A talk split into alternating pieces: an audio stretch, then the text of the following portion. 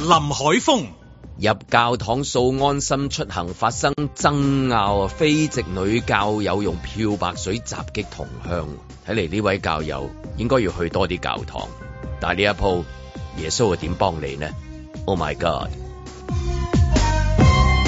阮子健、手中猴豆殺到入港，啊港府話全面戒備，咁個頭盔同避彈衣點樣着法啊？口罩又戴喺邊啊？點戴啊？盧覓雪。猴痘終於殺入香港，張竹君話患者喺美國期間曾經進行高危活動，但係又唔解釋乜嘢係高危活動。睇翻資料啊，九成八患者係男性，九成五以上患者係男男性接觸者。哦，明白晒啦。咁張竹君其實係咪抗疫疲勞咋？嬉笑怒罵，與時並舉，在晴朗的一天出發。本節目只反映節目主持人及個別參與人士嘅個人意見。咁啊，天氣就麻麻地喎，就係如果話晴朗就真係揾唔到 喎，係咪先？真係黑咪掹喎出面，講唔通嘅，講唔通，講唔通嘅，講唔通嘅，講唔通，講唔通嘅。你你翻嚟嘅時候攞雨未啊？你誒呃有啲雨粉，嚇但係就誒我我嗰啲人係唔中意擔遮嘅，我都係唔 打有打開把遮有唔擔遮啊我有遮喺手㗎，其係咪？實你你又冇遮，又 call 唔到 Uber，你咁你點算啊？ 係啦，喂，我去搭的士啊，所以洗唉有人會遮佢嘅。啊現金洗應現該金。企喺度望下。係啦，天氣麻麻地啦，係嘛麻？麻地啦，咁啊係驟雨嘅，嗯咁啊仲有雷暴添嘅，咁所以出街咧出門就就要睇啦，雨具啦， OK，咁啊星期三啦，咁啊早上八點十六分啦，係啦，喂嗰單即係喺嗰個花園道嗰個聖日西，我時經過嗰度啊嘛，啊見到星期日嗰度咧，嗰度都係即係都係爆得好犀利嘅，即係我意思唔係爆疫啊，爆即係 爆滿啊爆滿嗰啲姐姐去啲姐姐去坐坐嗰個去低啊去嗰做度做啊，即係如果睇呢單嘢嘅時候，反反而諗就啊教堂未試過爆喎，好似係，即係你第一單爆嘅時候，我哋最早嘅時候係嗰啲佛堂啊嘛，係嘛？係佛祖啊，佛嗰個叫祖啊佛祖，sorry，群組啊，嗯佛祖群組，但係 so far 反而即係誒呃外傭嗰度有陣時都會爆啊，但係反而喺教堂啊，真係咪虔誠嘅關係，所以即 係 so far 咁你即係話嗰喺啲教堂嗰 度，佛教徒唔夠虔誠 唔係啊！佢啲虔誠唔係嗰佢有個嗰個虔誠嗰個嗰頭菌勁得滯，唔知係咪勁得嗰滯？個唔係嗰陣時係虔誠到，因為嗰啲經書啊，嗰個係非常之早最初期係嚟啦嘅最初嗰期件事係啊嗰個係，大家個防範性未跪夠拜嗰個係啊，未夠殿嗰高度。係就有嘅，咁嗯但係因為可能我諗就係咧，誒、即係基督宗教就其實就唔需要跪拜 啊，唔需要即係係啦，唔知有啊嗰啲有嗰啲儀式喺度，因因為啊你去到韓國嘅時候，佢爆都係嗰個誒教教即係嗰啲宗教聚會啊同嘛。埋啲韓國朋友話佢哋喺入邊又即係又食埋嘢咧，又互相啲筷子夾嚟夾去，即係韓國哦人係比較上喺呢一方面好好融合噶嘛。嚇！ 哇！好彩我冇喺韓國做做韓國人啫，以我咁嘅人啊，本來都冇宗教信仰。咦？唔係喎，你你去嗰啲聚會，原來有嘢食嘅，有嘢食夾嚟夾㗎去，可啊能因因為咁我就走咗去信教喎，咁咪高危 咯變咗，係咪啊？我個人就比較容唔易係食啊嘛。被被煽動啊，好容易啊，好容易。 你你有冇睇嗰嗰單嘢啊？即係教堂嗰度。梗係有係啦啦。嗱，我就覺得呢呢單嘢喺我眼入邊就有趣嘅。咁佢就係一個義工，義工咧就執行佢個工作，就係、要求進入呢個教堂嘅啊教友咧就嘟安心出行啫。嗯其實，但係嗰個教友咧又愛理不理，咁呢個咧就義工又唔知點解好扯火，扯火到咧就揾呢、個呢個叫咩水啊嗰、個、呃漂白水，啊漂白水潑佢。哇，大佬啊，即係嗰個行為啊，唔使咁激哦，烈係。個女義工潑嗰個教友啊！係啊我一路誤會咗，我以為教友即係入去嘅時候，嗰、個女義工要求佢安心出行，所以有爭執。咁嗰個教徒我以為調翻轉係啦，我就以為係，哎呀死，咁我要改翻啊跛。都唔係啊，因為其實嗰個義工咪又都係教友咯，我哦兩個都係義工，兩個都係唔係教友一個義工一個教友，唔係係其咯實佢佢一定要分開呢兩個人嘅身份，所以佢咪寫一義工同教友咯係啊係啊。其實做得呢個教堂嘅義工一定係教友嚟嘅。係係啊係係啦，咁所以其實兩個都等於係教友，冇分別嘅。不過因為佢有個身份喺度啊嘛，我咪負責要求你做嘢咯，咁咪義工咁咯，咁係入去都安心、都嗰入個去係都安心出行。嚇，即係嗰個即係潑人哋，一定係做義工個叫人，即係話都安心嗰個潑佢。佢叫人嗱， 好簡單，我飾演義工，你飾演教友。嗯我而而家我諗我要咧，去你教堂先嚟㗎咁樣啊有啲複 雜我希望耶穌寬恕我唔亂複係雜㗎啊你亂你亂唔複雜有亂有唔少複亂雜真噶，係唔複雜噶，真係我唔我複想雜。再睇下先，你講埋先。其實咧就係、嗱，而家我做義工，我喺門口就叫啲教友，喂，你都安心出行，係啦，好無謂啊！好我無謂真係我睇完個報道唔好意思唔好意思背咗出嚟嘅，其實係咁啊，林你當林海峰就係教友啦，林海峰要入去，嗯咁我咪喂喂，誒阿阿生，你唔該你都安心出行。我我冇電話，咁總但亦之都冇手機，佢冇咁詳細嘅，佢淨係話喺呢度咧就產生咗一啲 問題摩擦摩擦啦，即係有啲爭執啦。咁於是乎咧，我就即係火都扯埋啊，係我就扯火，我就就就淋佢即係喺個期間就潑啊，即係嗰啲。哦潑咗佢，嗯咁於是乎佢咪受傷咯，但係我又逃之夭 夭喎，係啦，我逃離現場嘅，通常好特別，通常都係調翻轉嘅喎，即係話嬲嗰個可能係唔俾人，即係冇俾人哋冇嘟嗰個啦，或者唔想嘟嗰個啦，係啦係啦通常都係嗰個。啊即係個事主通常就係唔肯嘟安心出行嗰個嘛通。常一般啊，我而家我見就係好嚴厲，我覺得點係啦解你唔合作？到我見咁到我就我見潑到起佢。身誒爭執嗰啲都係咁樣嘅，嗯即係通常都係同個保安嘅爭執咁啊，個保安都係嗰啲啊，你唔好要我難做啊，係啦係啦咁但係依家就出現咗另一個版本咁，係啦係啦，咁所以而家就產生咗呢一個問嗱，題。佢嗰度寫話一名女教友用漂白水潑淋一名女義工嘅眼部咁樣 我睇過明報，你睇翻明報。哦，咁啊唔知 啦，真係，真係但係所啊以呢啲嘢真係真係拗頭天堂一念真係，我係哋啊都分唔到。但係 anyway 真係咧佢兩個雙方嗱，最緊要係雙方都有宗教信仰㗎嘛。係係，即嗯係係啊，我以為去到教堂就即係大家都會係咯。放低啲嘢啦啊。但係原來睇去到嗰啲嘅，即係都唔都嗰度都都會有呢樣嘢。都會刺激到啲啊，情又緒特別，所以我就話咧，究竟係聖約室門定係羅生門 啊？一變咗係即係藥室門定藥係室羅門生生啊門。門，羅生門啊，係即係話究竟係嗯都係一隻門。係啦行去咁邊個咧咁咁，即係譬如誒，佢需唔需要之後再去告解咧？仲我諗佢話兩個都要㗎啊哦呢個肯定要告解㗎。如果用佢哋嘅宗教信仰去睇，一定要念。我唔知要念幾多篇玫瑰經先得。嗯啊，同埋好，但係我又覺得佢哋可能咧，即係未如果唔去到警方嗰個層面咧，可能互相寬恕嗰個。但係但係你潑咗漂白水就去到警哦係啦方係係啊，就係琴日報咗警啊嘛。咁嗰度主係寬唔寬恕嘅咧？誒，其實嗰個得㗎，得㗎，得㗎。主寬恕警 方， 警方寬即恕啊係嘛，即係安心出行唔會寬恕你咁啊嘛，係啦其實可以可以提升到誒、呃、寬恕嘅，因為咧就係、嗱，而家當報警有人受傷，如果受傷嗰個人唔需要繼續去追討呢個人嘅嘅嘢咧，咁其實咪呢件事咪就會啊都唔係㗎啦， drop 一去咗到咯可能襲擊啊嗰啲，可能有刑事成分嘅。我唔肯做誒嗰、個叫咩啊？嗱，咁就證人另另外咧，咁啊要睇下有冇神蹟啦。嗱啊啊咁而家神蹟蹟，啊 咁我意思話其實呢件事，咁咁通常咧嗰啲教堂一定係有個嗰啲誒神父係好德高望重，咁佢一定可以出嚟調停。啊呢位教友扯色路係啊，嗯好啦呢位義工你要鄭重同佢道歉咁嚇，即係呢啲咁嘅過程擺翻磨頭酒搞翻呢掂佢，樣容易啊，應該都得嘅。係啦，有神父啊，有上帝都容易解決，但係有個 CCTV 喺度，咁啊好多時候就係呢啲 變成咗正堂正宮，係 嘛？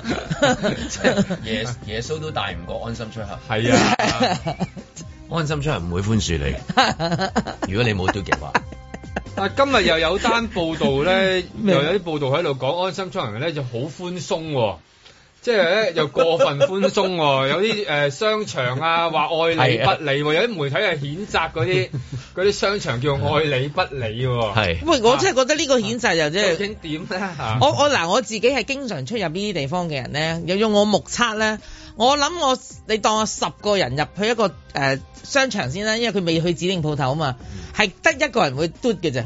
嗯係啦，即係十個人入一個商場，佢都係掂行掂過，有一個人咧就會嘟安心出行嘅啫。好啦，去到鋪頭啦，嗱，因為佢有指定鋪頭想去噶嘛，佢唔係淨係行入去嘆冷氣啦，我當。咁跟住咧，佢先至喺嗰度先再嘟佢嗰個安心出行嘅。呢個係我目測啊，就算你去崇光嘅門口啊，我都係目測見到呢個畫面嘅，好多都係咁樣。咁我就覺得呢個已經係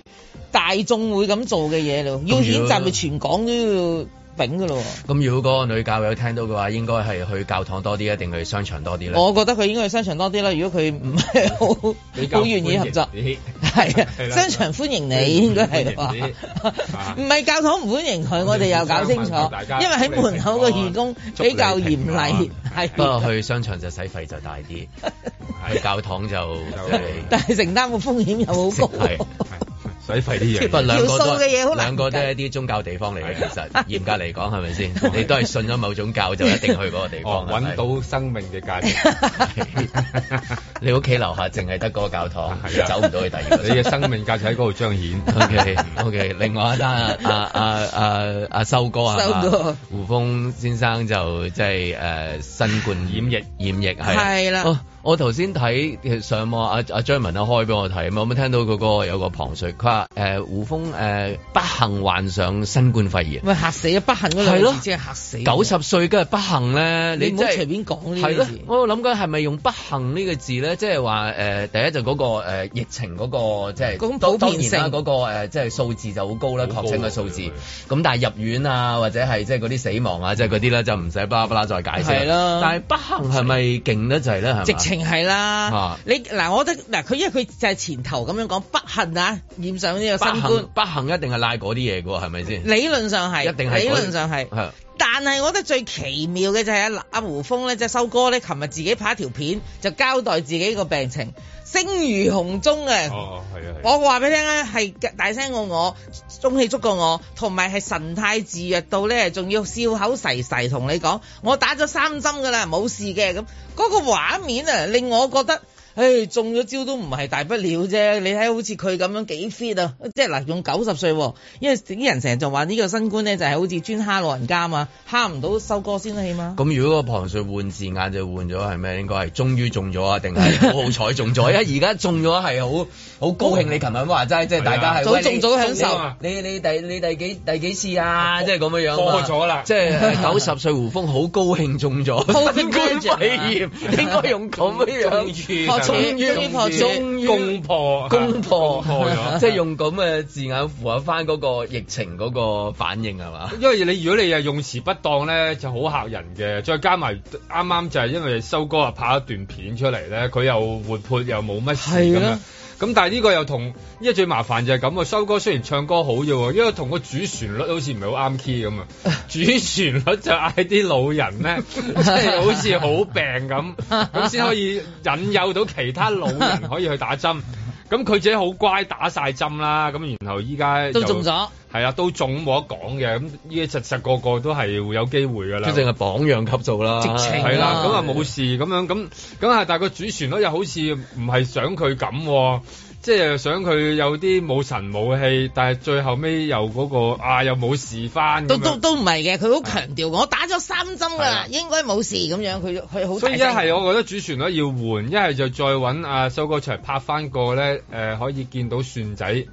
嗰個出嚟， 即係佢打，因為其實你都係谷針㗎嘛。佢唔止希望蒜仔㗎，佢有塞仔係㗎啦，啦你。都係希望谷針，又點解唔揾一啲真實嘅即係例子啊？即係啲紅咗好例子出嚟，去到講咧，嗱佢冇事嘅，佢活潑嘅，佢打齊針嘅，咁啊可能轉頭又去翻紅館㗎啦，佢唔使我今晚已經搞掂咁樣，唔出唔奇係今晚啊，下晝場嚟㗎。佢係已經係啊晏晝星期已經六搞下晝係㗎啊嘛，原來啊，本來我睇係啊三點三點三鐘場啊，點場係啊幾正喎呢一個我好中意。呢個一流啊係安排咯，我覺佢得三可能點老人鐘家場。瞓覺啊，就翻即係佢佢點會就翻係啫？啦老人家下晝瞓覺㗎嘛。 有啲早啲瞓㗎嘛，係啊，唔知點解即係，但我知下晝場好似好啱數咁嘅樣啊，即係唔使咁夜。但係我又諗下，誒老人家好似通常下晝三點鐘嗰啲都係即係孭一瞌瞌緊啊，孭咩一咩，可能就係演唱會啊，等大家咩一咩嘅時候自己唱歌。我諗條橋係咁嘅樣，啊 就係專登揀下晝三點，各位大家好 嘅，然之後就就唱幾首歌。其實有個原因嘅， 因為星期六係中秋節，係啊佢唔想阻大家做 節啊。主要係咁嘅原因，係咁嘅樣。所以已經見到嗯啦，又又冇乜嘢，咁啊，即係可以直頭就，我諗要揾 翻佢出嚟做下啲政 拍版號宣傳片係嘛係啊打針大使喂有咩好得過佢？即係其實而家應該有一條宣傳片係即係就揾秋哥啊呃呃後期啊嘅新冠肺炎嘅時候，應該係俾大家嘅個反應係點樣樣，即係唔使去到話不幸，係啊唔使去到咁係驚咯，個事實唔係咁唔樣係樣，因為梗係之前都都要都要防疫，嗯即係梗係梗係要講句，我哋好好中意頭盔啊呢你啲一定要戴啊，嘅一定要加咗呢一句。長期以一種靠客嘅形式就就去到做啊嘛，而家終於有一個例子可以唔使用一個靠客，而又有一個正面宣傳效果嘅，好難揾㗎，香港冇幾多個啊。在晴朗的一天出發。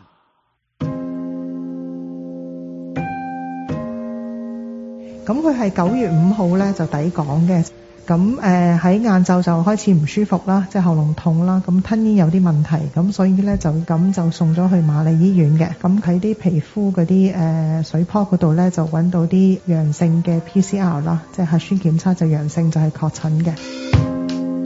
想與你纏綿，兩個情話綿綿，愛咁上佢喺八月三十號就開始就係身體有啲皮疹啦，咁就慢慢就伸到去誒、呃身體嘅其他地方啦。誒喺九月二號咧就有啲淋巴腫脹，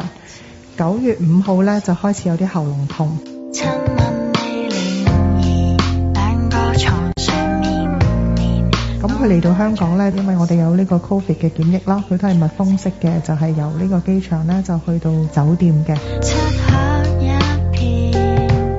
但有關於個人嘅資料呢，我就唔方便透露。不過如果你睇翻世衞嚟講呢，就係、大部分嘅人士都係男性啦。 Just you and me, just you and me，中位數都係三十六歲啦，而百分之九十五以上咧都係啲男男性別接觸者啦。愛到要抱你也壞，告訴我你也着迷。Tonight, tonight, tonight，猴痘個傳播咧都係一啲好緊密嘅接觸，甚至如咧係一啲即係性接觸或者係皮膚嘅接觸，而個皮膚咧係有一啲有啲 pop 嘅嚇，有啲誒傳播嘅媒介嘅嚇。死亡對望，連接碰撞。第二個就係比較長時間嘅接觸，係一個猴痘可能傳播嘅途徑。今次我哋調查上咧，我哋發現唔到喺香港嘅任何密切接觸者。感覺太自然，兩個情意綿綿，愛上了這溫暖節奏裏。咁但係頭先張醫生都有補充咗啦，我哋喺第一個個案咧都希望特別謹慎去處理，所以任何喺架飛機入邊或者係喺檢疫酒店或者喺機場裏面咧，同呢一位病人曾經有處理過接觸過，例如係採過樣本嘅咧，我哋都建議咧嗰啲職員咧要留意自己嘅身體狀況。但我相信咧，誒、從呢個途徑傳播嘅風險係極之低嘅。 Just you and me, just you and me tonight.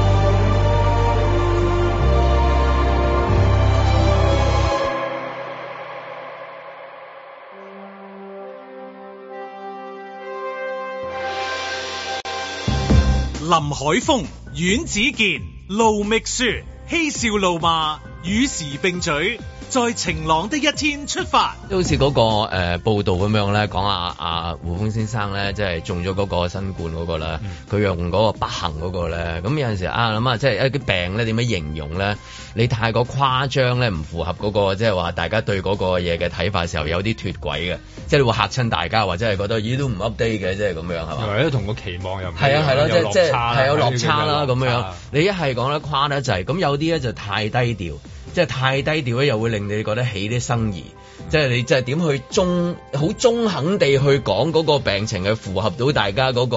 嗰、個嗰、個期望或者個標準咧，都係一個藝術嚟㗎。我發覺好似頭先聽係嘛，即係、嗯即係佢又唔係話好似頭先我講嗰只你用不幸嚟幻想咁樣樣。咁但係佢一講到嗰度咧，突然間咧個聲量咧即將收收細咗少少，係係係係啦。咁有陣時咧收細咧就好似我當其時咧張部長有一次咧遇上一個有一個病咁樣，一講啊我哋我要割，咁一割咧就話要細聲啦咁樣，就唔知點解細細聲咁話我要割咁割咩咧？其實係痔瘡嚟嘅啫，只不過佢佢細聲係啦，細聲咗少少，即係而家有少少咧將某一啲病咧嘅嘅形容咧，令到大家咧當咗嗰隻 category 就係、哎呀，即係咁。當然亦都好難嘅，即係話叫到譬如你話你話有啲即係話小學嘅時候，你好難話四個家長啊，誒、Aden 割咗包皮啦咁樣樣，係咩？喺邊度割啊？即係即係大家好平常心去講，攞出嚟睇下 啦，係啊，攞介紹傷口冇冇傷口好 亂尾。介紹醫生你識啊咁係樣啊。佢佢有啲係真係會跌落隻尷尬嗰度，唔知點去講㗎。例如即係我淨係可以舉例，就譬如痔瘡啊，或者係真係你講到嗰個嗰兩樣嘢包皮咯。啦係啦，當然仲有第二啲咧，就再嚴重啲嗰啲，真係會會真係你唔好。咁有啲係有啲係好尷尬，係好尷尬有啲好嘅，因因為你你一講講唔講與唔講之間咧，會令到周圍啲人唔知點樣樣㗎嘛。我我以為割係嘛包皮都已經等同，以我以為嚇 OK，已經等同哦，我剝咗隻智慧牙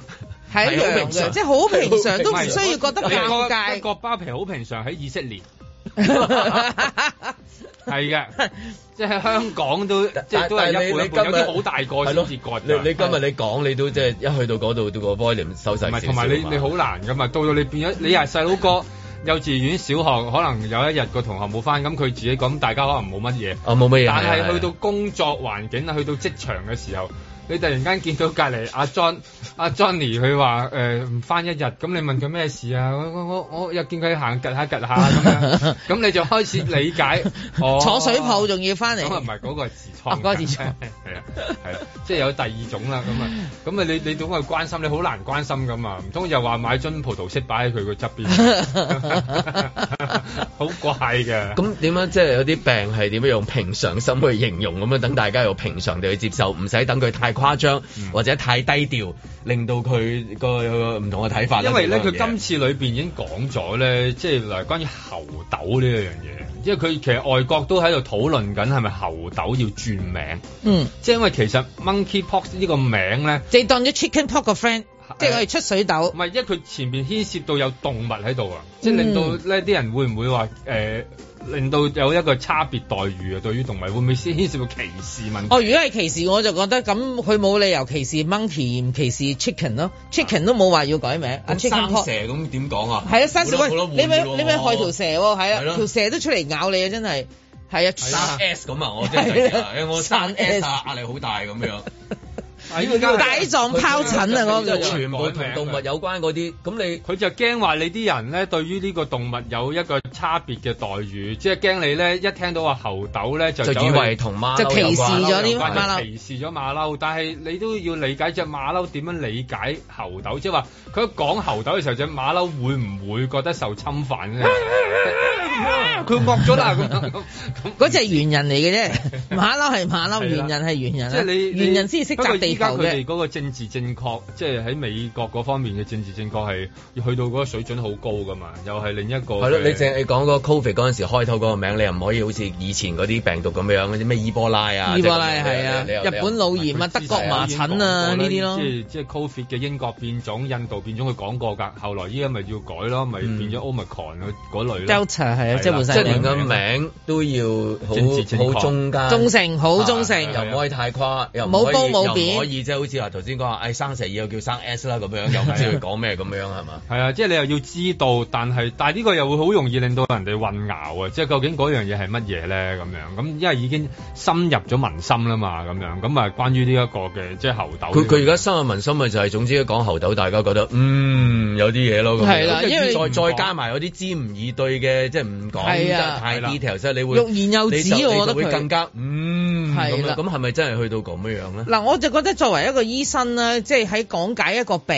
嘅種病種啊，因為呢樣嘢係對香港人嚟講係全新嘅一樣嘢，唔即係之前都冇接觸過噶嘛。咁佢講嘢，譬如好似突然間講到，我就覺得嚇點解佢譬如哦，佢誒嗰個患者咧就曾經喺啊喺外國嘅時候進行高危活動啊，不過咧就基於病人嘅私隱咧，我哋都唔會喺度透露。喂，大佬啊，咁你講啲唔講啲，咁對我哋嚟講，我好想了解咁乜嘢叫高危活動，我會唔會有機會因為呢啲高危活動而係染上？啦，究竟你係咪會跳降落傘啦？係係咪啦誒呢一個徒手潛水啊？去咗扎士多啤梨啊，啊係咪啊？係啦，定係話誒定係參投觀農場啊投投資金融啊，唔知點乜嘢 係係啦啦，即係玩你倫各敦各玩方面倫都敦得金啊講金 啦，係 啊，有好多高危嘅攀崖啊，好多嘢都高危嘅喎，其實呢個係有有太多識高咗危。安德魯王子啦， 係啊，我話準備娶我做先生 啦， 有機會嘅 係 嘛？啊佢佢好冇講多好多好多幻唔想係，出因為嚟。佢講一係啊講高危咧，佢高危活動佢冇講清楚，佢佢好似誒好隱晦咁估市民會知，點會知啫？無係啦端端。但係即係話可能有啲會自己知，知完之後就望住大家誒、呃笑眯眯咁樣，有啲又唔知啦，就大聲問。咁啊又可能反而令到嗰個尷尬度增加，我覺得呢個樣嘢真係需要即係直接去到講清楚。我覺得做醫生嘅，唉，我總係覺得咧，做醫生，因為佢接觸嘅就係一個受眾，受眾喺某程度上嘅知識上面係完全零啊。咁而佢係識嘅，佢應該係做一種教育性嘅工作，就係、令到其他人明白而家嗰個狀況嗰、個症狀係啲乜嘢，你哋就要去預防，唔好誒踩入去嗰個陷阱咁。咁我覺得佢可以中性地講咁樣。係咯。即係我哋細個一樣啫嘛。你譬如你而家我當你啊發燒咁，醫先生就同你講嗱，如果小朋友咧你發燒咧嗱額頭好輕，你就要同媽媽講，因為咧你可能係即係你發燒啦，你又可能感冒啦，咁會影響啲同學啦，咁所以咧你就應該要告假咁，唔會覺得含羞答答，誒、講到都誒唔好咁大聲，誒、可能你患咗感冒，咁你唔會突然間細聲咗佢感冒。 細 個患咗嗰個病，含羞答答講係咖喱雞嘅啫，最多。 同學有咖喱雞，咩嚟㗎？你好衰，跟住喺度結結結啦。嗱嗱，對嗰度紅紅地，我覺得對只雞又係好唔公平嘅。點解咖喱雞？點解咖喱雞？點解？係啊，點解係咖喱雞？點解成頸都係？咪係咯，真係我唔係好明你啊！你講嗰個關於嗰嗯個嗰個病名又要好係啦，政治正正確，正確 啦。你又要求醫生可唔可以講得清楚清清啲，唔楚楚好等大家即係有個恐嗰個病嗰個傳係染啊，啊會㗎，變咗會會㗎。就係大家一聽到就係。哎呀，哇，梗係嗰啲嘢 啦，其實可能啊係應該叫大家當係冇乜嘢咁。啊係咯又唔可以因當為係冇乜唔嘢㗎嘛，係最慘就譬係如話譬如今朝睇星島咁樣，佢上面係寫話政府全面戒全面戒備啊備係，但係佢社評咧就話即係應該咧就係就就係誒處誒唔係處之泰然，即係佢平常心，平常心係係啦啊，即係佢最裏低面戒備啊！而家係裏面無需恐慌無需恐慌係啦，咁啊就係就係兩套啊，定話哦原來係同一套嘢嚟嘅。唔係 咁，我諗做於官方， 官方咧就係要戒備嘅 啊。但係我想話戒備都難，因為依家最慘就係話你好難去到截嗱，佢依家都講嘅，佢就自己都話截豆好困難，嗯，即係話你點樣截到嗰粒猴豆啊入到嚟咧？今次呢個叫首例啦咁樣，咁你你平時你點截啫？你平入到嚟嘅話，你可以做呢一個嘅鼻腔拭子啫。咁但係你冇得做其他地方噶嘛，係嘛？咁你亦都冇辦法去檢查㗎，唔通下下行過嚟又檢查咯喎？因為佢潛伏期又長啦。如果根據嗰個係啦資料係咯咁所以好難做一個截斗嘅工作嘅，所以佢講啊講全面戒備，佢點戒備法啊？嗯即係話佢係例如提供疫苗啊，例如話誒、呃多啲呼籲啊，但係嗰個呼籲係喺邊度呼籲咧？你去到邊個呼籲都覺得好似唔係好合理嘅，即係好似冇理由話突然間攞個咪去到酒樓度見到好多請好多勿進行高危 活動。係啊，蝦餃、燒賣、蝦高危活動咁啊，真係好少嘅一路，即即你唔會噶嘛，亦都唔會話無端端走去投注站度嗌高危活動，佢根本賭博緊， 梗係係嘛高危啦賭博買緊大 細，話問成你副幾多身家頭啊擺落去喎嚇曼城幾多頭 啊？咁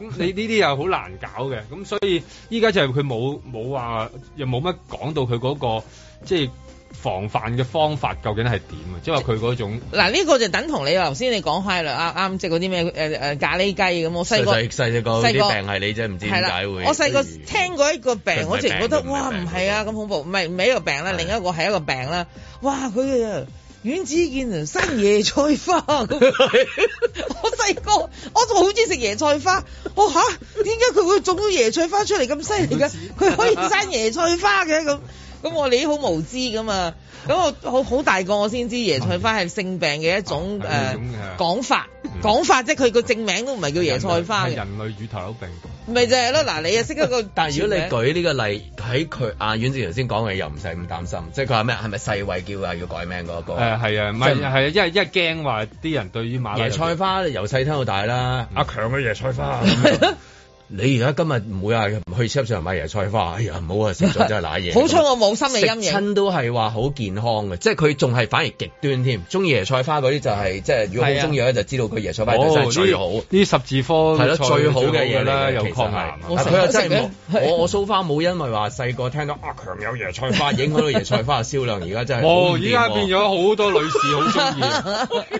即係仲係要係唔沙律係係唔係真係話猴鬥？大家就見到馬騮又正又話乜又話乜咧？即係係咪真係會去到咁啊？係咪真係伊波拉病到你就見到伊波拉，我以後都唔去咧？即係咁啊樣。伊波拉你本來都唔會去嘅，係 啊，你都唔會去啦，係咪係啊好少見到㗎嘛即係有陣時有啲嘢又好似執得好緊咁樣樣，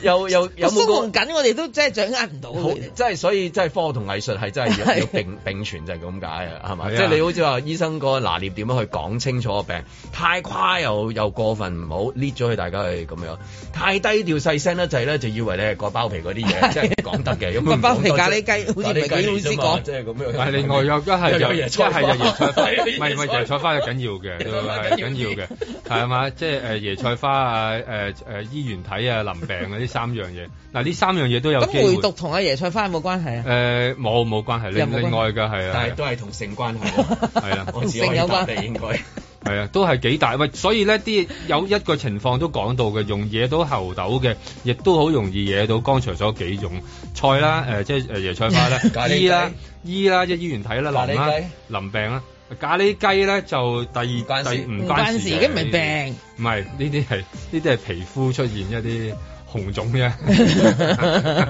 唔知你咩事嘅咁就 啊。咁點啊？我哋應該即係係咪全面戒備啊？定係話唔係哦我都想唔需要民疫色變啊！佢講嗰個叫做即係 佢話。哦，你唔驚，即係你唔驚 啦。我想話，你驚咗啲就自然會你驚。冇條件去驚嘛，因為有啲不過係。有啲人係冇條件嘅，即係你基本上又唔會接觸咁樣，又唔會話隨隨隨便便你同人哋握手啊，或者攀即係做其他高危活動，例如攀石啊嗰啲會會掂到嘅，所以基本上驚嗰啲先會驚嘅。在晴朗的一天出發。咁係咪政府內部咧，其實都有一啲其他嘅行會成員啊，或者係局長啊，譬如話盧寵茂醫生都有啲報道就話佢都同你嘅嗰個諗法唔一致嘅。呢方面具體嘅情況係點樣咧？即係咪有啲阻礙咧？即係你可唔可以澄清一下咧？防疫抗疫方面咧，政府嘅團隊咧係團結嘅，每個人嘅工作關係咧都係非常之愉快同埋良好嘅。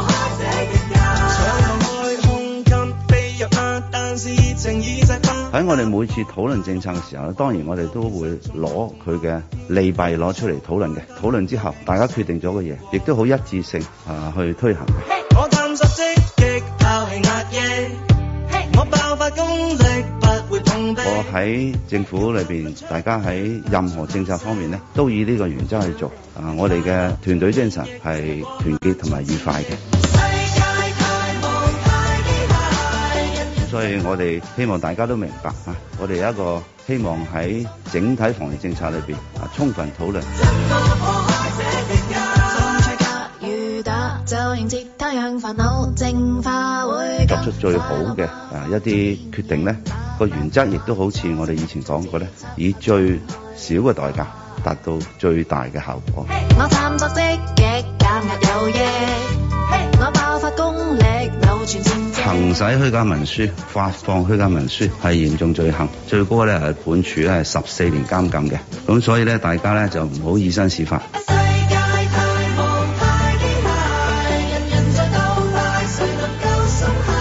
如果有任何醫務人員涉嫌違反專業失德，我哋一定咧係會將佢嘅個案咧係通知醫務委員會嚴肅跟進，亦都係要佢負責嘅。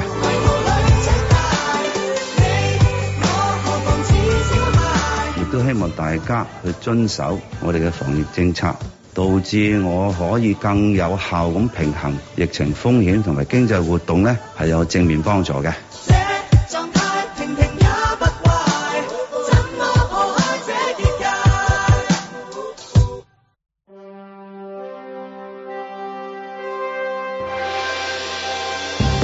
林海峰回應同盧寵茂想法不致嘅傳聞，特首強調防疫方面啊，團隊係團結嘅。有冇睇過呢一集《延禧攻略》啊？個劇情講班宮女同埋喺貴妃喺度啤嚟啤去啊，突然之間去咗天台嗰度 BBQ 啊，正啊！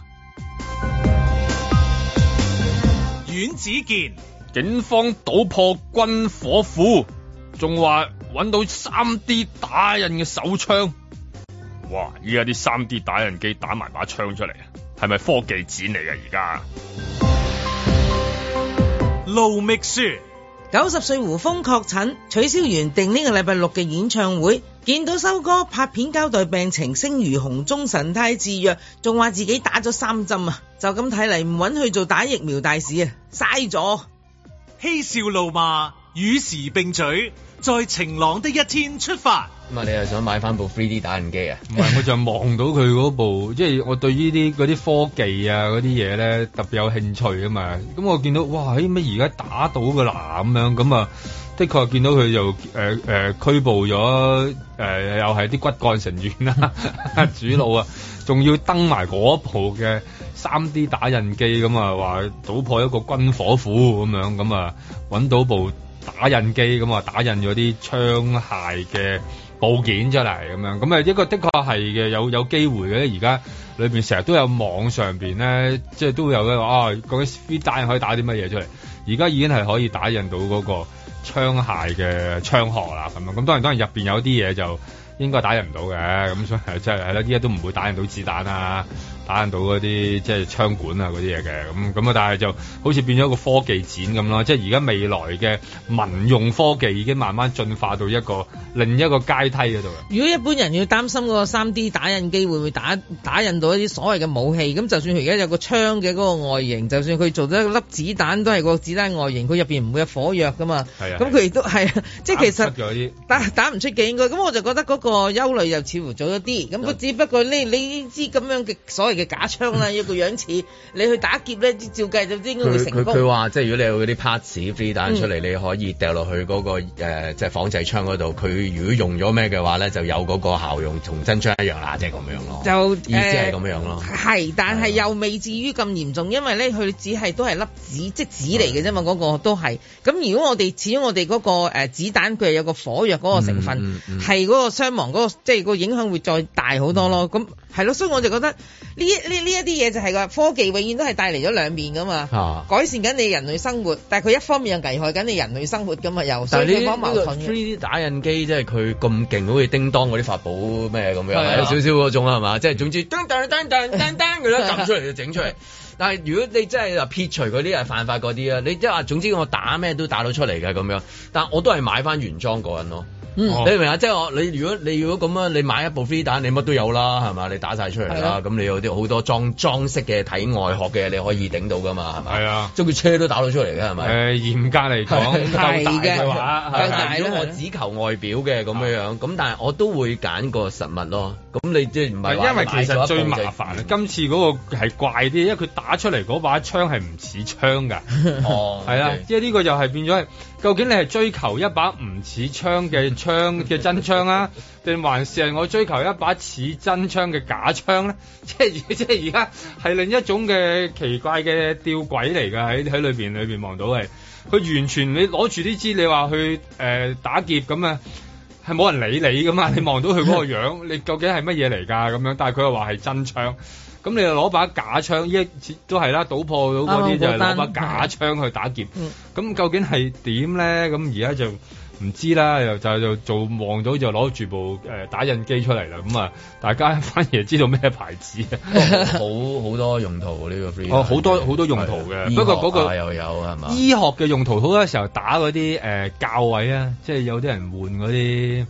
即係膝頭哥啊關節啊即咩係打出嚟嗰個就係用嗰個㗎。因為佢而家唔係淨係用緊普通，因為有啲醫學新嘅材料咧，係好似啲金屬嘅粉咁樣。嗯咁啊，然後慢慢依家可以打下打下就打咗個，例如我你嗰個髋關節而嗰嚿哦骨誒、呃、換咗佢，或者你嗰個菠蘿蓋換咗佢哦咁樣，佢就佢就喺你仲誒、呃用磁力共振又好掃描咗你嗰個膝頭骨，係咁、啊就然後打出嚟啦。咁咁咪同你原本嗰個最一用模一最樣吻合啦，係咯。本來就可能要揾個人做緊啲師傅去做個模嘅，咁但係呢啲好難搞噶嘛。咁但係而家就可能用呢種科技就做到咁樣我發覺咯。而家好多嘢即係突然間成嚿嘢佢壞咗咧，其實係因為一個好細嘅件出。出咗問題，所以成嚿嘢要掉咗好可嗯惜。佢、永遠咧出問題，佢都係膠同膠有關。啲膠即係耐年紀之後佢佢老化佢啊老嗰啲啦化啊嘛。咁但係其他 part 係冇問題嘅。但係唉、即係如果你真係有個 free 打，永遠都打到嗰粒嘢出嚟，救命就好啦。誒咁咪係㗎嘥好多嘢真係。有機會㗎，即係有啲齒誒係啦，有啲機嗰啲齒輪啊，即係永遠係膠嗰啲咪接駁用咗啊撳咯某啲其實掣啊嗰啲位啊咁樣。咁啊嗰啲係容嗰啲嗯係容易搞嘅，不過就要買部機都唔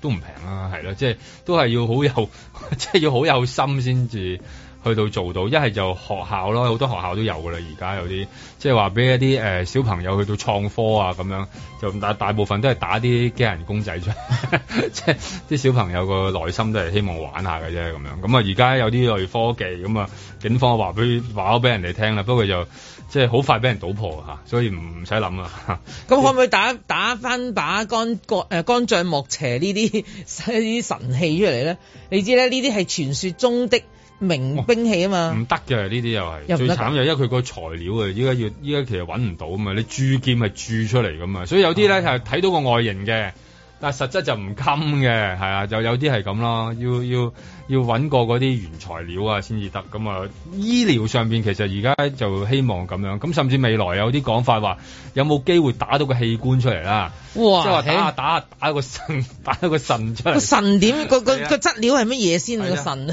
所以而家係人工培養嗰揾啲揾豬細胞啦潤，。揾豬潤嚟頂佢啊！唔係用啲人工培養嘅細胞，打到嚿雞肉㗎啦。嗯，而家打到一嚿嗰啲， 不過一嚿雞肉即係一塊嗰啲雞扒成幾百萬啫嘛， 即係你唔會食啫 嘛。打到㗎啦，而家做到㗎啦， 一層層咁樣打下打下咁樣，你睇住 咧，好似部機。嗯嗯嗯嗯嗯嗯嗯咁嗰個編塔咧就編咗嚿雞柳出嚟㗎啦，而家而家有一個咁得意㗎啦，未來有機會㗎，好快㗎咋，其實係可能真係用呢種方法打到個打到個腎啲器出嚟官啊， 或者起碼有啲血管啦、即係話呢啲可能會比較容易做啲啦，咁就唔使可能做啲大嘅手術裏邊喺你身上面揾啦咁樣，咁咪希望呢類嘅正向嘅進步就好啲咯，係咪呢啲？ 走歪咗嘅邪嘅就唔好搞咁多啦。哦，咁啊，頭先嗰個就好似係誒嗰啲誒講到好邪咁樣啊嚇，係啊係啦，嗰個就邪咁啊啦撥。翻正啦而家，撥翻正啦啊咁一個就話冇，一個就話唔好搞咩延禧攻略咁樣，呢個就話冇嘢嘅，好團結嘅咁啊係嘛？我嗰日睇翻少少《延禧攻略》咧，我反而覺得《延禧攻略》係一個即係宮女嘅即係誒、呃、科奮鬥史即係奮鬥史嚟嘅啫，其實係係啊。係咪因為盧教授比較少睇？佢其實少睇，佢純佢粹咪係以為係宮鬥咧，其實又唔係好即係鬥有鬥唔嘅。係個名有攻略啊嘛，但係你話佢唔舉《甄嬛傳》啊《如懿傳》，因為佢都唔知做乜。其實你話係一個皇宮版嘅賭耕作都得㗎，即係有成覺得咪就係一個誒、呃女士入到去一個地方，一路一路咁樣進步。喺一啊個職場入邊如何發奮？係啦， 進步到做咗誒、呃皇后，生埋王子咁樣，未來做埋皇太后咁樣，即係即係一個咁樣嘅進步過程啫喎。其實都唔算係有啲乜嘢啊咁樣，咁所以唔知係咪即係慣咗啊？咁呢個同即係話一班人開會啊，無論你係即係咩工種都好啊，佢同樣一樣嘅喎、即係係大家你一句我一句係嘛，就好似如果你經過咧嗰啲嘅大家開會嗰啲，以為佢哋喺度拗緊嘢嘅，啊但係唔係嘅，佢都係同一個目標，希望就係達至就係佢呢家開會嘅目的㗎嘛。第一就係叫茶飲 啦，係嘛第二就係即係開會嘅目的係乜嘢啦？跟住阮子健請係嘛今晚快啲 快啲嚟係係啊啊咁樣咁咯，咁咁即係同樣個一樣都係喎。你開嗰啲即係就大家俾意見嗰啲會啊，係嘛？係啊，即係大家就掟啲意見出嚟啦，睇下嗰個人個表達嗰個手法。我諗呢啲都係表達手法問題啦。可能喺個講嘅過程裏邊會唔會太急躁啊？另外嗰個反應又會唔會又同佢一樣急躁啊？咁啊，好似變咗火星撞地球咁，但係可能講冇嘢喎。即係你等於見到好多即係球隊上邊嘅喎，可能好可能即係面紅耳熱，但係又冇乜事咁嗯樣。哦咁即係如果記者問嘅話，係咪應該問就係有冇面咗咗啊？之 後用啲合用啲比較 layman 啲嘅方係法，個講法有冇有冇即係喺冷巷見到隻雞？誒誒哎有個 字係啦，啊你你兩總個會你總會試過一兩次同你嘅上司或者同事或者自己嘅梗有啦係嘛？即係 partner 咁樣樣啦，係嘛？係啊梗有添嘛？係嘛 梗有，我覺得好正常嘅。嗱，如果當一個事件發生咗，邊單？梗有一方覺得，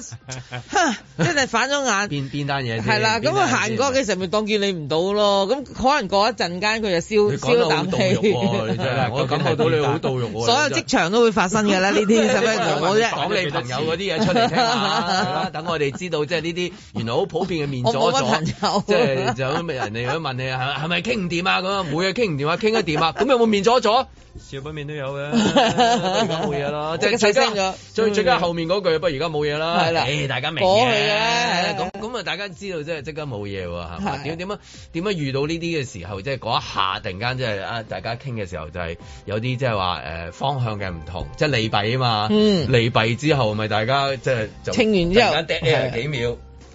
好啦，不如我哋有個打，但我通常中間係咪有個打完？係啊，一定有嘅咁但係呢啲揞住嘅係通常係誒要自己有一邊係即係嗌翻，誒見點啊，嗯喺度咪打拍波啊返啦係係啊啊，一一係咁啊，一係一係就大家真係好有即係嗰個默契就話得啊下一次啦，下一次再傾啦咁嗯樣，咁就即係知道大家冇嘢係嘛，即係啊係有幾個方法做嘅，梗係啦。係啊，我成日覺得最簡單噶嘛，先可以面阻阻，跟住喺走廊就去，喂早晨，佢同你講翻早晨就已經冇事噶啦嘛，所以呢啲冇乜問題嘅，佢哋呢啲職場高手嚟㗎啦。不過我覺得，所以呢啲以前喺誒、呃英國人嘅管治下邊容易搞掂，就係因為佢哋多呢啲咁嘅級啊、會所啊嗰啲咁樣啦。 即係次次都係，例如朝頭早可能拗完嘅，咁可能夜晚可能喺康康級又見到啊，係啊或者一唔係就禮拜三啦嚇，喺馬會游水，即係有 馬會啦 馬會游水，馬會游水啊，因為大家因赤為條爭條先嘅問題，題，啦， 加深咗彼此嘅 誤解。但係呢啲位去到啲 number one 嗰啲上天台㗎嘞噃，係啊即係你走唔甩一定係天台㗎嘞喎。係啊，咁啊呢個又係啦，又又麻煩啲突啊然。間口一口一口涼煙係嘛？係嘛兩個咁樣咁 啊電影就係咁樣啦。跟住兩個冇事啊，咁樣一唔係就第二啲㗎啦，係打邊爐式冰拳都得最緊要㗎。有一場就係阿古天樂同埋劉青雲咯，嗯哦即係兩個喺天台撞到，即係之前有啲拗撬啦。嗯跟住有一個就係做咩啊？想推我落去 啊！你死咗，我都死啫。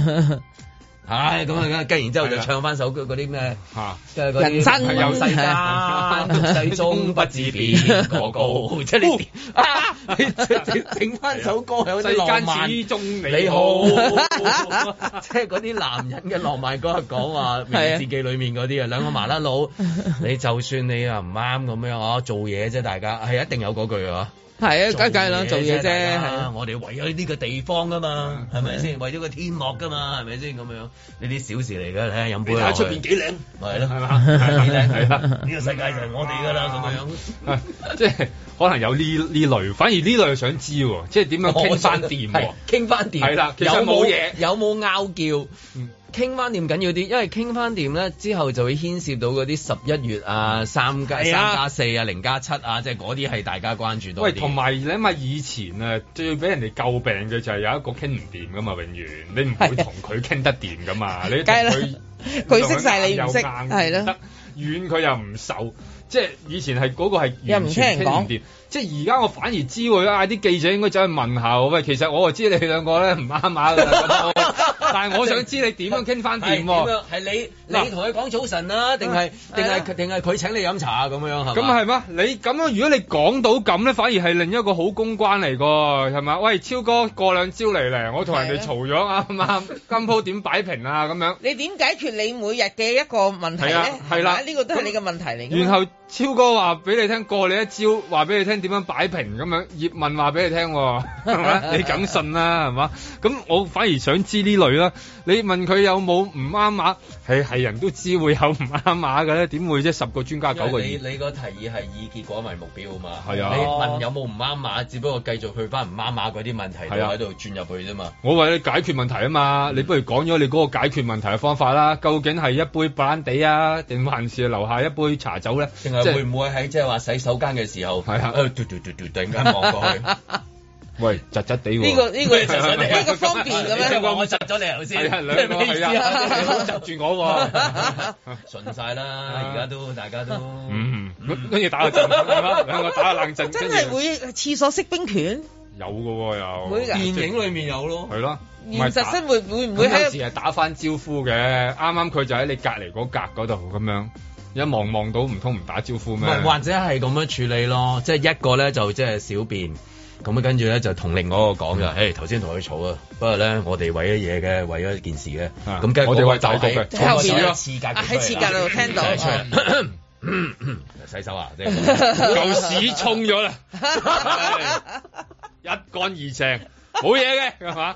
即係嗯但但我覺得都係參考古天樂同埋劉青雲嘅，即係兩個嗰啲男人之間係啊嘅一啲默契啊，默契係嘛默契要睇呢啲哎係因為呢啲好好難噶嘛，即係你諗下，因為仲仲要兩個都有把年紀，因為如果後生啲，可能真係打場波冇事嘅喎，即係撞下。我哦哋打場交冇事。打場波可能真係啊打交喎，啊任咁 啊，但係打打下冇嘢嘅係喎啊。好多時候細個都係咁啦，啲打波打到大家啊即係做啲高掹嚟掹危去活動啊，咁樣變咗係即係突然 間做啲劇烈嘅高危活動另一種浪漫嚟啊另一嘅種浪 漫 嚟嘅，打場 波上天台係去洗手間係飲杯嘢，哇幾多啊啊係咪？或者係啊啊食口煙嚇食口煙食打邊爐嗰種係即係因為太多呢打邊爐啊，打邊爐最好啊，係咯，咁又有得誒誒，即係最衰依家仲冇得 B B Q 啫啊嘛，係嘛 BBQ BBQ 嗰個以前係啊嘛？依然係最高危活動啦，係啦，就係 B B Q。 B B Q。咁你諗下咁多種嘢可以去到做擺平咁樣，咁咪好咯，起碼話到俾大家聽，你哋係擺得平嘅，兩個係冇嘢嘅。即係最驚係嗰啲講極都唔啱牙嗰啲咧，哇！嗰啲係煩啊，即係大家都煩過噶嘛，唔係未煩過噶嘛，唔聽唔聽㗎啦。佢講過話唔會走回頭路㗎。係啊，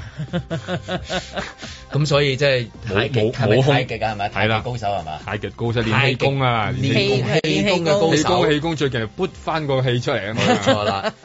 點樣喺用氣功同同醫生醫生係肝肝臟係嘛 肝臟肝臟同但氣係都好功嘅，都係都冇埋冇衝突冇冇衝突我冇衝突我突然間諗嗯起，我突然間諗起，我哋廣東話有一句俗語就叫阿超着褲，係咩？下句係咩啊？下句 咩？焗住。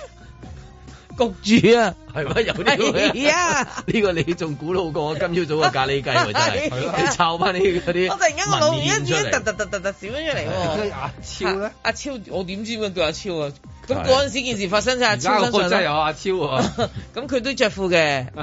咁佢都一樣會咁我焗希住望咯。啊延禧攻略嘅下一集到底係咩啦？希望係即係無間道又好，啊係啦，係嘛究竟係咪明日戰啊機？明日戰機又好，咩都好啦，咁樣冇嘢得啦。在晴朗的一天出發。其實我覺得大家去討論下啊，孝道係點樣去教俾小朋友呢？呢、個都係一個非常之好嘅一個嘅做法嚟嘅。坦白講，我哋喺學校見到嘅呢，多數呢都係父母孝順仔女多嘅。 My sunshine， 邀請嗰啲家長啦，咁佢哋都係自己願意嚟嚇，亦都小朋友知道。我哋都問過晒啲學生，佢哋係知道係嗰日會翻嚟做啲乜啦，亦嗯都佢哋係好樂意去做嘅。幾多人參加啊？今次得十幾對家長同埋小朋友嘅，咁其他學生咧就喺班房裏邊睇直播啦。係啦，冇錯啦。求讓你了解，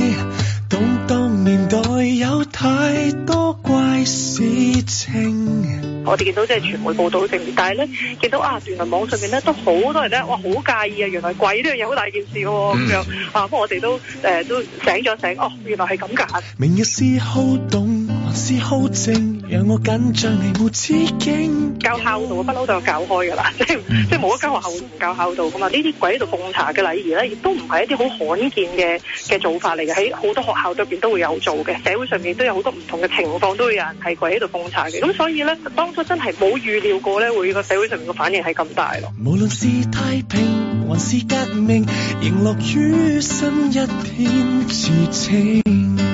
好好笑㗎，其實喺現場嗰度，誒老師咧就揸住個咪咁就即係好似啲大冚者咁樣咧，就喺度誒即係警察嘅時候咧就講一啲説話啊，要聽話啊，要孝順啊嗰啲咁樣。咁其實嗰句誒、你話點就點係最尾一句嚟嘅，佢仲整埋把聲你話點就點啦咁。即係全場咧其實喺度笑嘅，即係即係嗰個氣氛係咁樣，即係大家都知道講人笑。玩具埋在心裏，你記得別恐懼。如果我哋其實唔係教啲細蚊仔要跪喺度對父母奉茶，我哋只不過就係透過呢一個嘅禮儀去啟動全年學校道嘅嘢。當我哋有一樣新嘅事物去介紹俾學生嘅時候，誒、尤其是咁細個細蚊仔，有陣時需要一啲嘢係形於外嘅嘢去引起佢哋嘅注意。咁其實個成件事個嗰個本色目的就係咁樣啦。年月是冷酷，還是友情，仍樂於新一天事情。坦白講，最乖嘅學生都冇可能做到話父母想佢點佢就點啦。佢佢一個自由意志嚟噶嘛，佢佢自己想法噶嘛。咁成件事嘅意思就係希望我哋盡孝，就唔係話即係誒啊，即係你你孝順咧就係要聽晒話先係啊，即即唔係咁嘅意思咯。 Sunshine，搖籃曲與天空似情。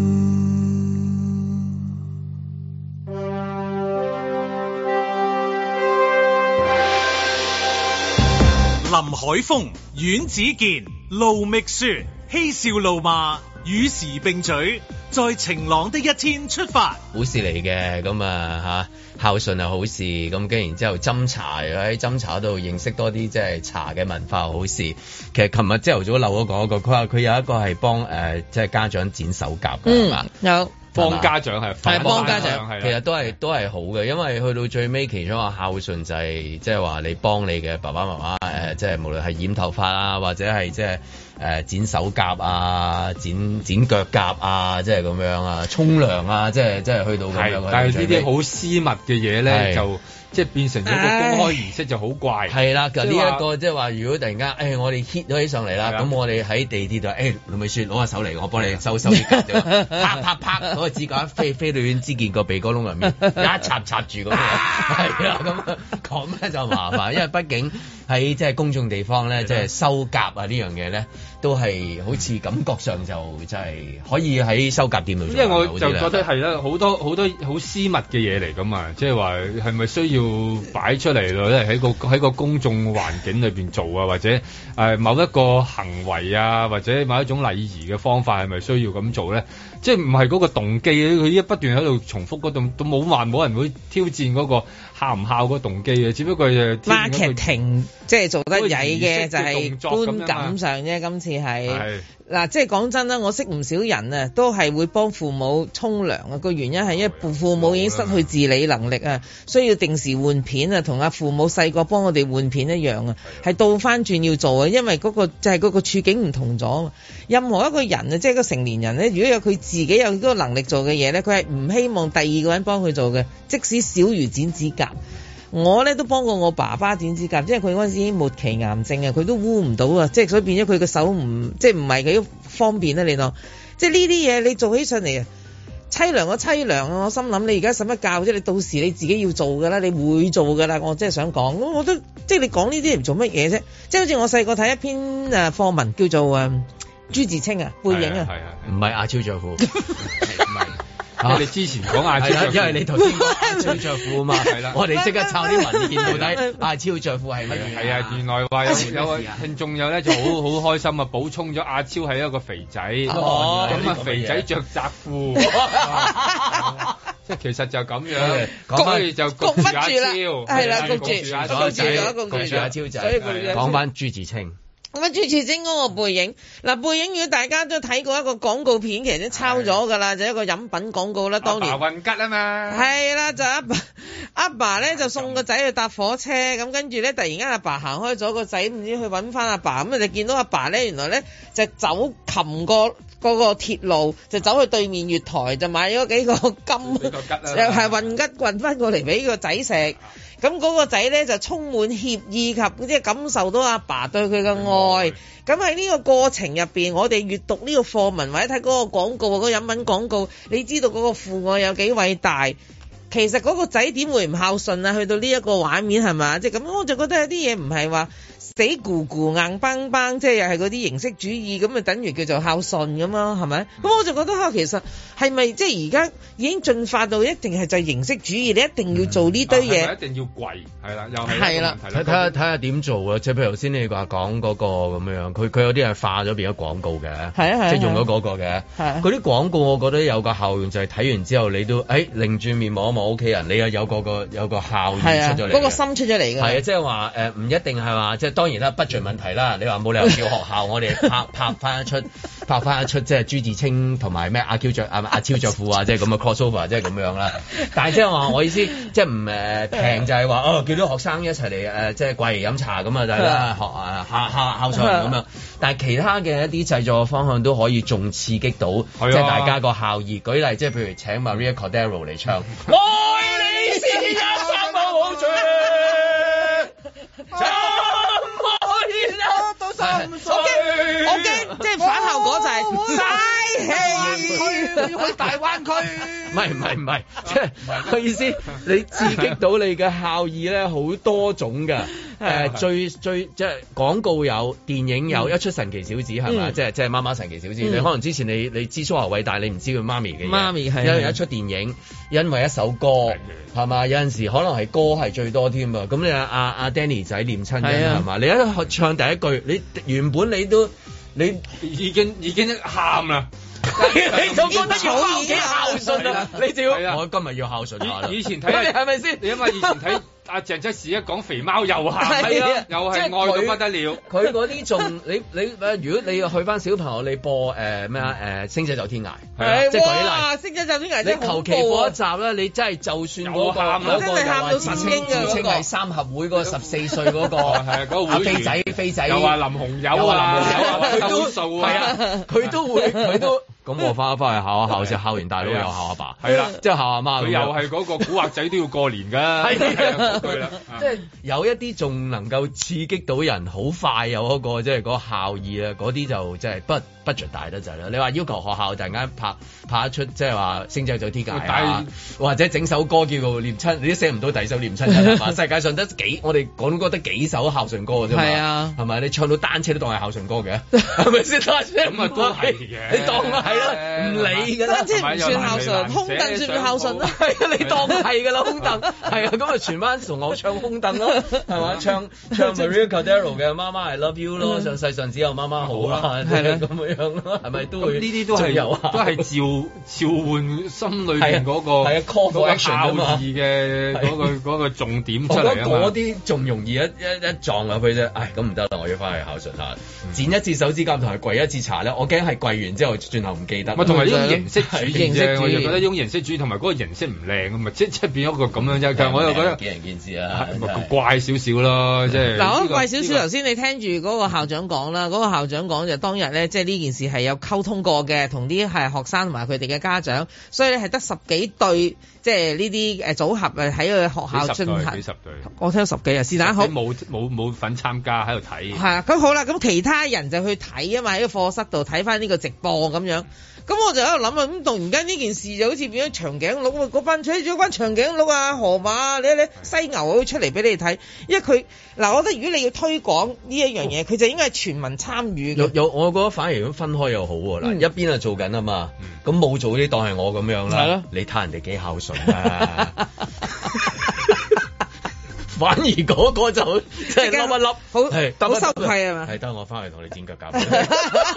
我覺得係有效嘅，兩個都有效，做嗰個又有效。睇嗰個更加有效，你忍唔住實講嗰句啊㗎，你唔會講話你睇下佢哋啊做埋呢啲嘢咧形式主義，啊但係有個係但咪係總先？有個你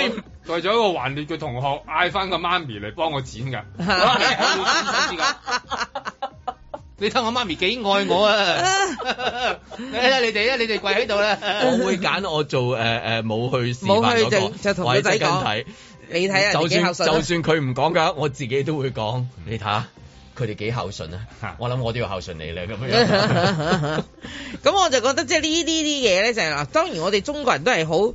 孝孝都幾前嘅啦，我覺得孝都孝都成日話百行以孝為先啊，係咯，呢啲咁即係都好前嘅。咁又有個挑戰問題啦，啊究竟會唔會即係誒出現《論語》裏面講嘅子為父隱，父為子隱嘅問題？即係呢個係孝順嘅極點嚟嘅喎，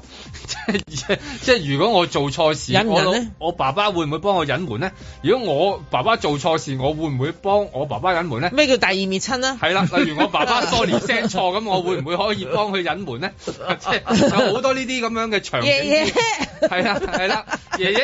你啊搭咗個棚喎，會唔會影低你罪證啊？即係呢個又係咪孝咧？突然間好多呢啲就係道個德個嘅孫仔又冇去探佢個喎，係係啦嘛？，有好多呢啲道德嘅挑 戰，即係令到我引發咗一種嘅誒關於孝義嘅所以討都論。係聽首歌 算啦。係 啊，即係睇個廣告算啦最好係歌播歌，然後手牽 手，啊跟住咁啊咁就件事就完㗎啦。大家有一個眼泛淚光。望到啫嘛，朱自清望到佢老豆運吉啫嘛。如果佢嗰日賭馬嘅都唔開心 啦，係嘛？即係好多成件事咧，嗰啲場景啱啱好嗰下就好啦。有時啱好嗰下，你覺得咦有啲問題咧，就係、公關上邊出現咗。呃佢咪主要都係同誒媽媽誒即係跪低飲茶。唔係係大部分媽媽比較得閒啫嗰 下。通常呢啲嘢都係媽媽做嘅啫唔係唔嘛。係我想講話，啊係咯我想我想講話，即係誒每年啊，你母親節就即係大家知㗎啦，係啊係啊係啊母親節就 母親節就懶懶係惰應該係孝順老豆多啲嘅。我覺得應該係係，係如果係要做嘅話咧，係叫爸爸嚟，媽係媽爸爸翻工都要請下假嚟，幫佢剪腳甲咁樣，係幫 佢幫佢有啲幫佢尷斟尬茶嘅，通常阿爸嗰隻襪就臭啲嘅。同埋有灰甲啊，有 成，有香港腳，有烏哩單阿刀爸，你會灰甲真啊？ 哇！原來爸爸你係有雞眼㗎喎， 一定有啊，就有雞眼啊！爸爸隻腳一定瘦，腳皮厚，腳皮厚啊！老婆又話你好唔好？你可唔可以？你可唔可以唔好？你唔好喺個廳度除襪 啊！但係阿媽就必定孝順㗎啦，母親節有邊個話 absent 啊啦？係咪先？母親節你淨係 ab 即係即係真係 absent 啊嘛，就係咁，所以嗰一日應該誒，哎我希望校長搞多一日俾老豆，搞多日啦，唔係其飯實六父月子搞啦睇波都好孝順㗎啦，已經係係 嘛？我最羨慕就係蕭生同個仔一齊搞肉蒲團。哇爆啊！嗰個嗰個幕大有個真係爆爆炸炸，啊嘣一聲喎，幾幾興譬奮如啊有個爸三爸，支嘅蒲團，好嘢！爸爸同個仔一好齊嘢誒登山，我記得最近有一個有有，誒誒誒破紀錄嚟嘅破嗰個紀父錄子檔哇真係呢係。啊啲都冇得傾嘅，有係啊，係啊兩兩父子去睇波，兩個睇波，哦爆爆爆爆三 D，阿 雷神剪腳甲就太唔衞生啦，睇場波係啊，睇場波都係有孝，睇場波好都孝順啦，係咪先？尤其是如果你老豆係萬 萬九而你係啦，你係萬我睇成到嘅，阿唉蘭特，哇幾開心啊，好孝好啦順好啊。啦，今朝節目時間差唔多，啊聽朝繼續講呢個阿超着 褲啊。 在晴朗的一天出發，踏破鐵鞋路未雪。台灣女星楊丞琳近日亮相內地節目《還有詩和遠方》，影片喺網上瘋傳惹熱議，因為佢喺節目度提到自己成長嘅背景，佢話：我喺台北長大，但係我係廣東人，小時候書真係讀得唔多，亦都係太早出嚟工作，仲有係佢喺台灣冇食過乜嘢海鮮喎。佢解釋因為自己屋企經濟壓力，十六歲就出道，仲話喺台灣食海鮮係奢侈嘅。就係呢一番言論惹嚟極大迴響，有網民就話其實喺台灣食一個海鮮鍋都只不過係要五百蚊新台幣，大概 一百二十七蚊。事件令到楊丞琳急急關閉所有社交網留言功能，暫避風頭。啊我都係廣東人，但喺香港出生成長，幼年家貧，好彩我係拉女，唔使十六歲就出嚟做嘢養家。講真啦，邊個年代食海鮮都唔會話平㗎啦。咁啱有個窮風流餓快活，而且係魚翅海鮮怪嘅爸爸，就算唔係日日，隔日嘅飯台上面都總係會有啲嘢係嚟自個海嘅，都係嗰啲魚蝦蟹、東風螺、蜆之類啦。潛移默化之後，幾兄弟姊妹大個咗都係極度中意食海鮮，食慣咗啦就變得都好捨得食㗎，去到邊都一樣，見到海鮮就食。越諗越覺得楊丞琳嗰番説話好好笑啊！話晒台灣都係四面環海嘅一個島，海產漁獲好豐富。我經常去台灣旅行，食過唔少好嘢，小卷、中卷、小管、透抽呢啲唔講，就講魚啊！早兩個禮拜鰻魚上市啊！人稱菜神嘅蔡瀾就請我一齊食，席間講到日本食得到嘅鰻魚有九成半係入口嘅，台灣都出口唔少去日本，咁你就知道台灣漁業有幾發達，以及品質都唔錯。記住，日本人嘅 QC 好嚴格下㗎。呢啲咪就係當年日治時期遺留落嚟嘅身影咯。台北中山區有一間叫做肥前屋嘅，就係食鰻魚嘅專門店，走大眾化路線，不設訂位，門口經常見人龍嘅。係個日本師傅五廿年前開喺嗰度嘅。如果中秋前後去台北，都會走去食翻轉㗎。另外，台灣有兩條魚都好值得大家記住嘅，一條叫紅喉，別名猴黑，其實就係食日本壽司經常食到嘅貴價赤鱲魚啊。望上去係紅背脊、白肚燈嘅，劏開條魚就會見到喉嚨到腹部都係黑色，所以咪就叫做猴黑咯。偏偏台灣有另外一條魚叫做黑猴喎，真係問你死未啊！黑猴全身就銀灰色嘅，同樣地喉嚨同個腹部都係黑色嘅。呢兩條魚清蒸得，鹽燒又得，做刺身咩仲得。點解我呢一個廣東香港人又會知道咁多台灣海鮮嘅？一個人嘅出身清貧，好平常啫嘛，唔使下下拎出嚟讚人熱淚嘅。後天努力改變命運咯。不過幾出名，賺幾多錢又點？冇咗良知同好奇心，就好似豬八怪照鏡咁咯。裏外不是人啊！